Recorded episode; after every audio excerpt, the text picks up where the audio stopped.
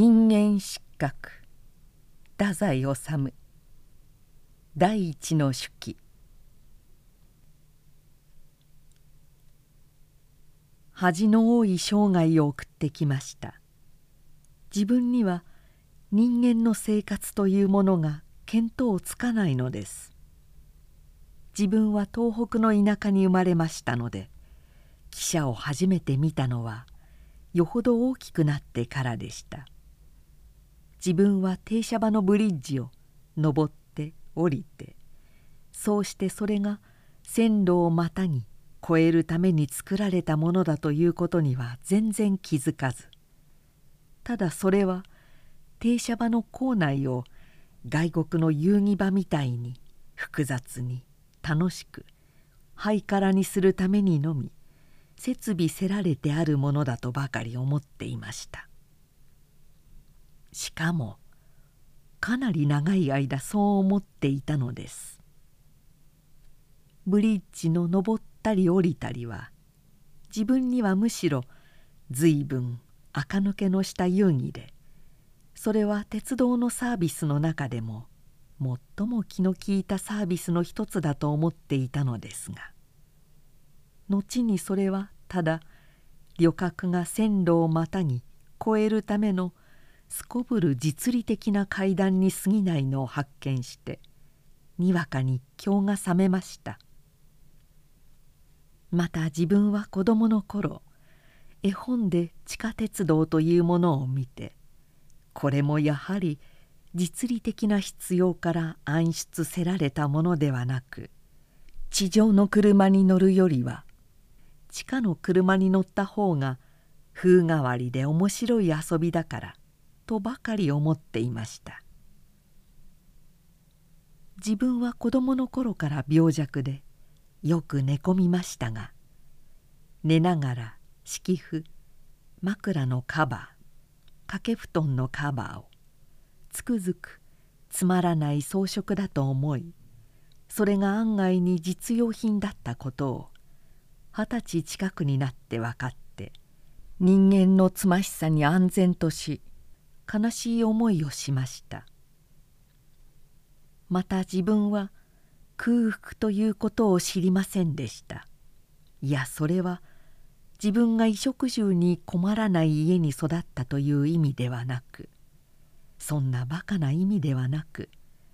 自分には空腹という感覚はどんなものだか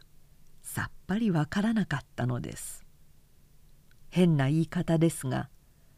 お腹が空いていても自分でそれに気がつかないのです。小学校中学校自分が学校から帰ってくると周囲の人たちが「それお腹が空いたろう。自分たちにも覚えがある。学校から帰ってきた時の空腹は全くひどいからな。甘納豆はどう？カステラもパンもあるよ」などと言って騒ぎますので自分は持ち前のおべっか精神を発揮してお腹がすいたとつぶやいて甘納豆を10粒ばかり口に放り込むのですが空腹感とはどんなものだかちっとも分かっていやしなかったのです。自分だってそれはもちろん大いにものを食べますがしかし空腹感からものを食べた記憶はほとんどありません。珍しいと思われたものを食べます。豪華と思われたものを食べます。またよそへ行って出されたものも無理をしてまで大抵食べます。そうして子供の頃の自分にとって最も苦痛な時刻は実に自分の家の食事の時間でした。自分の田舎の家では10人くらいの家族全部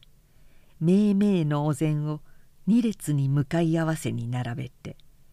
末っ子の自分はもちろん一番下の座でしたがその食事の部屋は薄暗く昼ごはんの時など十幾人の家族がただ黙々として飯を食っているありさまには自分はいつも肌寒い思いをしました。それに田舎の昔かたぎの家でしたのでおかずも大抵決まっていて珍しいもの豪華なものそんなものは望むべくもなかったのでいよいよ自分は食事の時刻を恐怖しました。自分はその薄暗い部屋の末席に寒さにガタガタ震える思いで口にご飯を少量ずつ運び押し込み。人間はどうして一日に三度三度ご飯を食べるのだろう。実に皆厳粛な顔をして食べている。これも一種の儀式のようなもので。家族が日に三度三度時刻を決めて薄暗い一部屋に集まりお膳を順序正しく並べ食べたくなくても無言でご飯をかみながらうつむき家中にうごめいている霊たちに祈るためのものかもしれないとさえ考えたことがあるくらいでした「飯を食べなければ死ぬ」という言葉は自分の耳にはただ嫌な脅かしとしか聞こえませんでした。その迷信は今でも自分にはなんだか迷信のように思われてならないのですが。しかしいつも自分に不安と恐怖を与えました。人間は飯を食べなければ死ぬからそのために働いて飯を食べなければならぬという言葉ほど自分にとって難解で怪獣でそして脅迫めいた響きを感じさせる言葉はなかったのです。つまり自分には人間の営みというものがいまだに何も分かっていないということになりそうです。自分の幸福の観念と世のすべての人たちの幸福の観念とがまるで食い違っているような不安。自分はその不安のために夜な夜な転々し呻吟し発狂しかけたことさえあります。自分は一体幸福なのでしょうか？自分は小さい時から実にしばしば幸せ者だと人に言われてきましたが自分ではいつも地獄の思いでかえって自分を幸せ者だと言った人たちの方が比較にも何もならぬくらいずっとずっと安楽なように自分には見えるのです。自分には災いの塊が10個あってその中の1個でも隣人が背負ったらその1個だけでも十分に隣人の命取りになるのではあるまいかと思ったことさえありました。つまりわからないのです。隣人の苦しみの性質程度がまるで見当つかないのです。プラクテカルな苦しみただ飯を食えたらそれで解決できる苦しみ。しかしそれこそ最も強い痛苦で自分の霊の10個の災いなど吹っ飛んでしまうほどの凄惨な阿鼻地獄なのかもしれない。それはわからない。しかしそれにしてはよく自殺もせず発狂もせず正当を論じ絶望せず屈せず生活の戦いを続けていける。苦しくないんじゃないか。エゴイストになりきってしかもそれを当然のことと確信し一度も自分を疑ったことがないんじゃないか。それなら楽だ。しかし人間というものは皆そんなものでまたそれで満点なのではないかしら。わからない。夜はぐっすり眠り朝は爽快なのかしら。どんな夢を見ているのだろう。道を歩きながら何を考えているのだろう。金？まさかそれだけでもないだろう。人間は飯を食うために生きているのだという説は聞いたことがあるような気がするけれども。金のために生きているという言葉は耳にしたことがない。いやしかしことによるといやそれもわからない。考えれば考えるほど自分にはわからなくなり自分一人全く変わっているような不安と恐怖に襲われるばかりなのです。自分は隣人とほとんど会話ができません。何をどう言ったらいいのかわからないのです。そこで考え出したのは道家でした。それは自分の人間に対する最後の求愛でした。自分は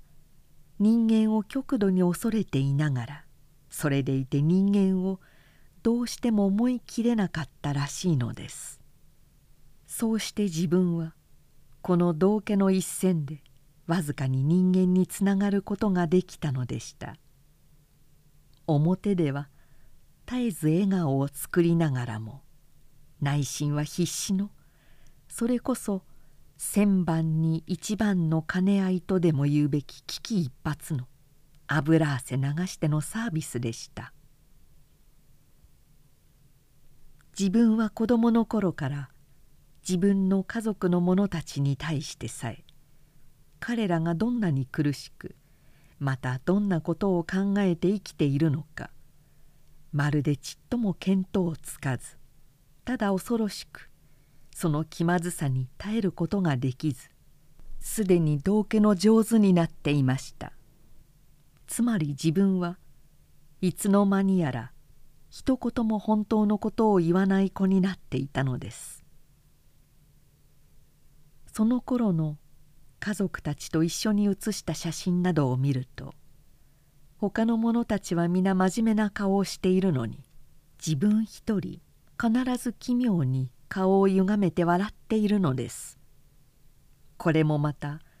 自分の幼く悲しい道家の一種でした。また自分は肉親たちに何か言われて口答えしたことは一度もありませんでした。そのわずかなお小言は自分には霹靂のごとく強く感じられ狂うみたいになり口答えどころかそのお小言こそいわば万世一系の人間の真理とかいうものに違いない。自分にはその真理を行う力がないのだからもはや人間と一緒に住めないのではないかしらと思い込んでしまうのでした。だから自分には言い争いも自己弁解もできないのでした。人から悪く言われるといかにも最も自分がひどい思い違いをしているような気がしてきていつもその攻撃を目して受け内心狂うほどの恐怖を感じました。それは誰でも人から非難せられたり怒られたりしていい気持ちがするものではないかもしれませんが自分は怒っている人間の顔に獅子よりもワニよりも竜よりももっと恐ろしい動物の本性を見るのです。普段はその本性を隠しているようですけれども何かの機会に例えば牛が草原でおっとりした形で寝ていて突如尻尾でピシッ腹のアブを撃ち殺すみたいに。不意に人間の恐ろしい正体を怒りによって暴露する様子を見て自分はいつも髪の逆立つほどの旋律を覚えこの本性もまた人間の生きていく資格の一つなのかもしれないと思えばほとんど自分に絶望を感じるのでした。人間に対していつも恐怖にふるいおののきまた人間としての自分の言動にみじんも自信を持てずそうして自分一人の王能は胸の中の小箱に秘めその憂鬱ナーバスネスをひた隠しに隠してひたすら無邪気の楽天性を装い自分はおどけたお変人として次第に完成されていきました。何でもいいから笑わせておればいいのだ。そうすると人間たちは自分が彼らのいわゆる生活の外にいても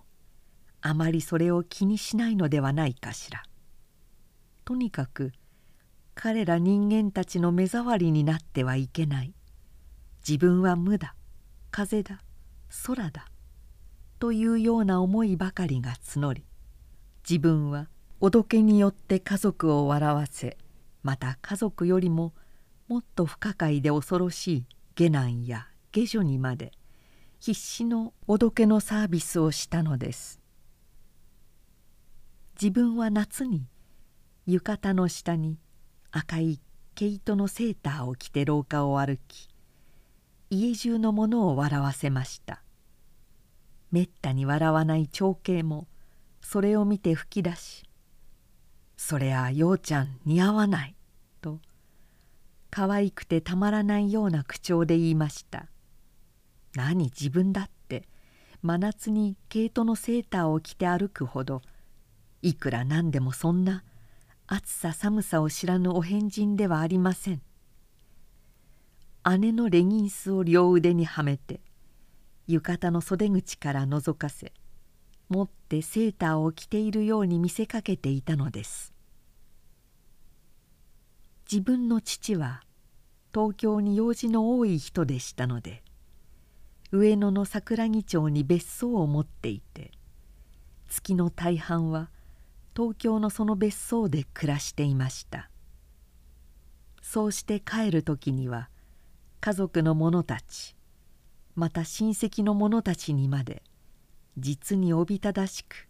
お土産を買ってくるのがまあ父の趣味みたいなものでした。いつかの父の状況の前夜父は子供たちを客間に集め今度帰る時にはどんなお土産がいいか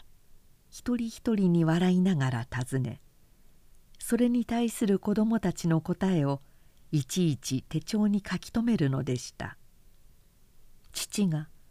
こんなに子供たちと親しくするのは珍しいことでした「要造は?」と聞かれて自分は口ごもってしまいました。何が欲しいと聞かれると途端に何も欲しくなくなるのでした。どうでもいい。どうせ自分を楽しくさせてくれるものなんかないんだという思いがちらと動くのです。と同時に人から与えられるものをどんなに自分の好みに合わなくてもそれを拒むこともできませんでした。嫌なことを嫌と言えずまた好きなこともおずおずと盗むように極めて苦く味わいそうして言い知れぬ恐怖感にもだえるのでした。つまり自分には二者専一の力さえなかったのです。これが後年に至りいよいよ自分のいわゆる恥の多い生涯の重大な原因ともなる性癖の一つだったように思われます。自分が黙ってもじもじしているので父はちょっと不機嫌な顔になり「やはり本か浅草の仲見世にお正月の獅子舞のお獅子子供がかぶって遊ぶのには手頃な大きさのが売っていたけれど欲しくないか」欲しくないかと言われるともうダメなんです。おどけた返事も何もできやしないんです。おどけ役者は完全に落第でした。本がいいでしょう。長兄は真面目な顔をしていました。そうか。父は興ざめ顔に手帳に書き留めもせずパチと手帳を閉じました。なんという失敗。自分は父を怒らせた。父の復讐はきっと恐るべきものに違いない。今のうちに何とかして取り返しのつかぬものか。とその夜布団の中でガタガタ震えながら考えそっと起きて客間に行き父が宣告手帳をしまい込んだはずの机の引き出しを開けて手帳を取り上げパラパラめくってお土産の注文記入の箇所を見つけ手帳の鉛筆をなめて「獅子舞」と書いて寝ました。自分はその獅子舞のお獅子をちっとも欲しくはなかったのです。かえって本の方がいいくらいでした。けれども自分は父がそのお獅子を自分に買って与えたいのだということに気がつき父のその意向に迎合して父の機嫌を直したいばかりに深夜客間に忍び込むという冒険をあえて犯したのでした。そうしてこの自分の非常の手段は果たして思い通りの大成功をもって報いられました。やがて父は東京から帰ってきて母に大声で言っているのを自分は子供部屋で聞いていました。中店のおもちゃ屋でこの手帳を開いてみたらこれここに獅子舞と書いてある。これは私の字ではない。はてなと首をかしげて思い当たりました。これは洋蔵のいたずらですよ。あいつは私が聞いた時にはニヤニヤして黙っていたが後でどうしてもお獅子が欲しくてたまらなくなったんだね。何せどうもあれは変わった坊主ですからね。知らんぷりしてちゃんと書いている。そんなに欲しかったのならそう言えばよいのに。私はおもちゃ屋の店先で笑いましたよ。洋蔵を早くここへ呼びなさい。また一方自分は下男や下女たちを洋室に集めて下男の一人にめちゃくちゃにピアノのキーを叩かせ田舎ではありましたがその家には大抵のものが揃っていました。自分ではそのでたらめの曲に合わせてインディアンの踊りを踊ってみせて皆を大笑いさせました。時慶はフラッシュを焚いて自分のインディアン踊りを撮影してその写真ができたのを見ると自分の腰布それはさらさの風呂敷でした。の合わせ目から小さいおちんぽが見えていたのでこれがまた家中の大笑いでした。自分にとってこれまた意外の成功と言うべきものだったかもしれません。自分は毎月新刊の少年雑誌を10冊以上も取っていてまたその他にもさまざまな本を東京から取り寄せて黙って読んでいましたのでめちゃらくちゃら博士だのまたなんじゃもんじゃ博士などとは大変なじみでまた怪談講談落語江戸小話などの類にもかなり通じていましたからひょうきんなことを真面目な顔をしていって家の者たちを笑わせるのにはことを書きませんでした。しかしああ学校。自分はそこでは尊敬されかけていたのです。尊敬されるという観念もまた甚だ自分を怯えさせました。ほとんど完全に近く人を騙してそうしてある一人の全知全能の者に見破られ木っ端みじんにやられて死ぬる以上の赤恥をかかせられる。それが尊敬されるという状態の自分の定義でありました。人間を騙して尊敬されても誰か一人が知っている。そうして人間たちもやがてその一人から教えられて騙されたことに気づいた時その時の人間たちの怒り復讐は一体まあどんなでしょうか？想像してさえ身の毛がよだつ心地がするのです。自分は金持ちの家に生まれたということよりも俗に言うできることによって学校中の尊敬を得そうになりました。自分は子供の頃から病弱でよく一月二月また一学年近くも寝込んで学校を休んだことさえあったのですがそれでも病み上がりの体で人力車に乗って学校へ行き学年末の試験を受けてみるとクラスの誰よりもいわゆるできているようでした。体具合の良い時でも自分はさっぱり勉強せず学校へ行っても授業時間に漫画などを書き休憩時間にはそれをクラスの者たちに説明して聞かせて笑わせてやりました。また綴り方には滑稽話ばかり書き先生から注意されてもしかし自分はやめませんでした。先生は実はこっそり自分のその滑稽話を楽しみにしていることを自分は知っていたからでした。ある日自分は例によって自分が母に連れられて上京の途中の汽車でおしっこを客車の通路にある炭壺にしてしまった失敗談。しかしその状況の時に自分は炭壺と知らずにしたのではありませんでした。子供の無邪気をてらってわざとそうしたのでした。おことさらに悲しそうな筆致で書いて提出し先生はきっと笑うという自信がありましたので職員室に引き上げていく先生の後をそっとつけて行きましたら先生は教室を出るとすぐ自分のその綴り方を他のクラスの者たちの綴り方の中から選び出し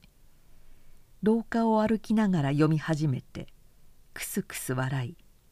やがて職員室に入って読み終えたのか顔を真っ赤にして大声を上げて笑い他の先生に早速それを読ませているのを見届け自分は大変満足でした。お茶目。自分はいわゆるお茶目に見られることに成功しました。尊敬されることから逃れることに成功しました。通信簿は全学科とも10点でしたが走行というものだけは7点だったり6点だったりしてそれもまた家中の大笑いの種でした。けれども自分の本性はそんなお茶目さんなどとはおよそ体積的なものでした。その頃すでに自分は女中や下男から悲しいことを教えられ侵されていました。幼少の者に対してそのようなことを行うのは人間の行いうる犯罪の中で最も醜悪で下等で残酷な犯罪だと自分は今では思っています。しかし自分は忍びました。これでまた一つ人間の特質を見たというような気持ちさえしてそうして力なく笑っていました。もし自分に本当のことを言う習慣がついていたなら悪びれず彼らの犯罪を父や母に訴えることができたのかもしれませんがしかし自分はその父や母をも全部は理解することができなかったのです。人間に訴える。自分はその手段には少しも期待できませんでした。父に訴えても母に訴えてもおまわりに訴えても政府に訴えても結局は世渡りに強い人の世間に通りのいい言い分に言いまくられるだけのことではないかしら。必ず片手落ちのあるのが分かりきっている。所詮人間に訴えるのは無駄である。自分はやはり本当のことは何も言わず忍んでそうしておどけを続けているよりほかない気持ちなのでした。なんだ人間への不信を言っているのか。へえお前はいつクリスチャンになったんだい？と嘲笑する人もあるいはあるかもしれませんがしかし人間への不信は必ずしもすぐに宗教の道に通じているとは限らないと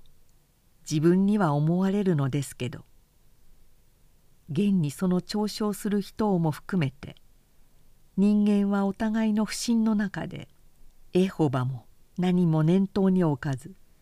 平気で生きているではありませんか。やはり自分の幼少の頃のことでありましたが父の属していたある政党の有名人がこの町に演説に来て自分は下男たちに連れられて劇場に聞きに行きました。満員でそうしてこの町の特に父と親しくしている人たちの顔は皆見えて大いに拍手などしていました。演説が済んで聴衆は雪の夜道を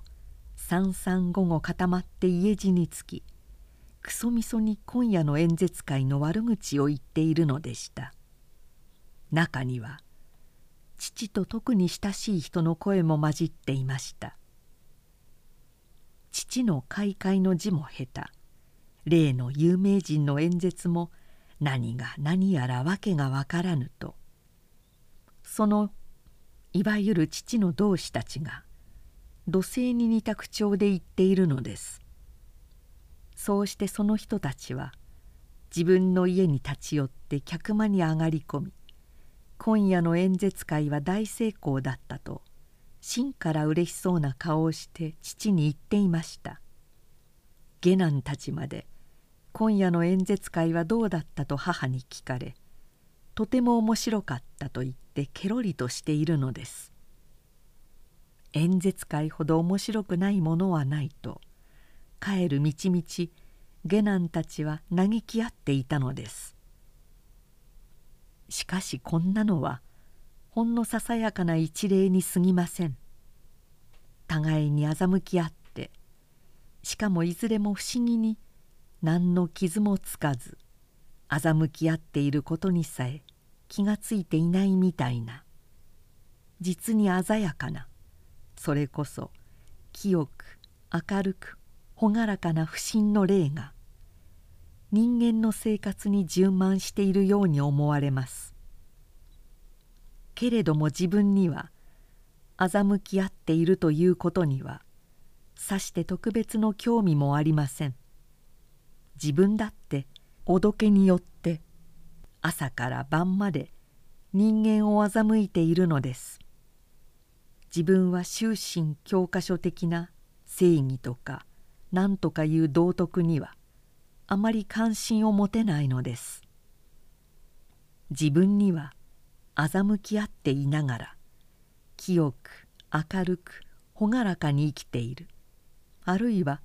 生きうる自信を持っているみたいな人間が難解なのです。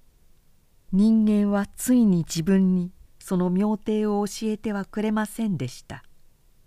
それさえ分かったら自分は人間をこんなに恐怖しまた必死のサービスなどしなくて済んだのでしょう。人間の生活と対立してしまって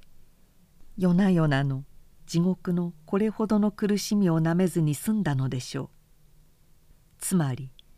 自分が下男下女たちの憎むべきあの犯罪をさえ誰にも訴えなかったのは人間への不信からではなくまたもちろんクリスト主義のためでもなく人間が